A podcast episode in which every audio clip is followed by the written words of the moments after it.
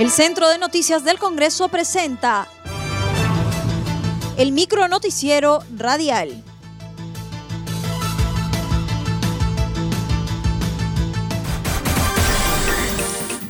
¿Cómo están? Les saluda Anaí Suceda. Hoy es lunes 26 de octubre y estas son las principales noticias del Congreso de la República. Hoy inicia la semana de representación. Desde este lunes 26 al viernes 30 de octubre, los congresistas de la República viajarán a sus circunscripciones de procedencia por motivo de su semana de representación a fin de dar cumplimiento al reglamento del Congreso. Cabe indicar que el miércoles 4 de noviembre se estará realizando un pleno descentralizado en la ciudad de Abancay en el departamento de Apurima para continuar con los temas por el desarrollo del país exhortan al Ejecutivo promulgar leyes a favor de más de 2 millones de agricultores del país.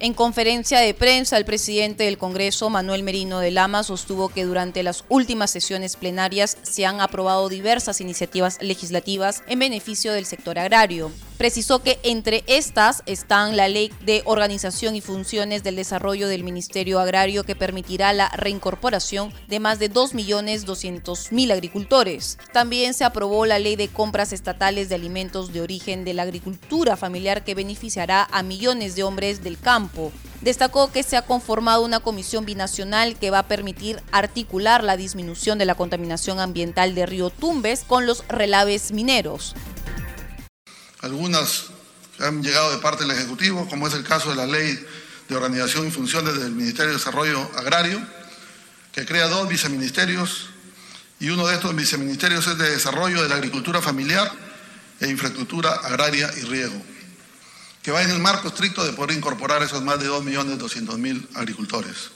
La Ley de Compras Estatales de Alimentos de Origen de la Agricultura Familiar. Esta norma también va a beneficiar a más de 2.200.000 agricultores.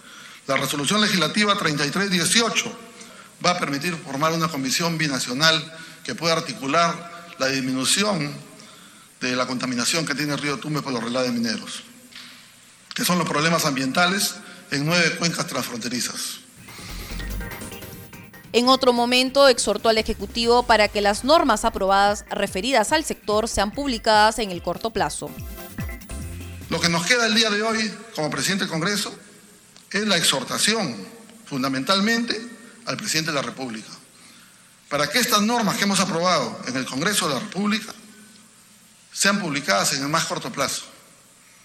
Podamos tener no solo el autógrafo que el día de hoy vamos a firmar con el señor presidente Conveagro al mediodía, las autógrafas de las normas que hemos eh, anunciado el día de hoy, que hemos compartido con los medios de comunicación, creo que es una manera de poder hacer notar a la población que este Congreso está actuando de una manera responsable, de una manera transparente, de una manera, digamos, eh, dentro de las expectativas que tiene la población y en este caso particular, en el sector agrario.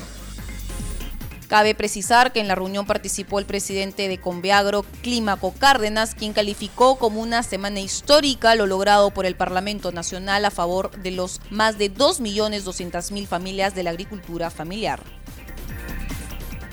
Bancadas decidirán si mandatario responde ante la representación nacional. El titular del legislativo, Manuel Merino de Lama, descartó las vinculaciones de coordinación con Antauro Humala. Responsabilizó a la ministra de Justicia, Ana Neira, por no tomar las medidas necesarias de los hechos en los penales. Dio a conocer que durante el Pleno se dará cuenta de la moción de vacancia para que posteriormente se ponga a debate su admisión conforme al reglamento declaran de interés nacional la creación del Museo de Sitio en el Santuario Histórico de la Pampa de la Quinoa. El Pleno del Congreso aprobó por amplia mayoría el proyecto de ley que declara de interés nacional la creación del Museo de Sitio en el Santuario Histórico de la Pampa de la Quinoa en conmemoración al bicentenario de la Batalla de Ayacucho. El presidente de la Comisión de Cultura, Raime Marín Alcides, dijo que el Ministerio de Cultura ha considerado adecuado su construcción por su valor histórico y de reconocimiento nacional. Precisó que se requiere la suscripción del Ministerio de Defensa, el gobierno regional, entre otros sectores del Estado. El Ministerio de Cultura señala que la creación de un museo de sitio en la Pampa de la Quinoa es adecuada, considerando el valor histórico y simbólico del sitio, al ser un lugar emblemático y de reconocimiento nacional. Sin embargo, precisa que su realización requerirá, entre otros, de la suscripción de un convenio entre el Ministerio de Defensa, Gobierno Regional, Gobiernos locales y el Ministerio de Cultura. Por su parte, el Gobierno Regional de Ayacucho opinó a favor de la presente propuesta legislativa.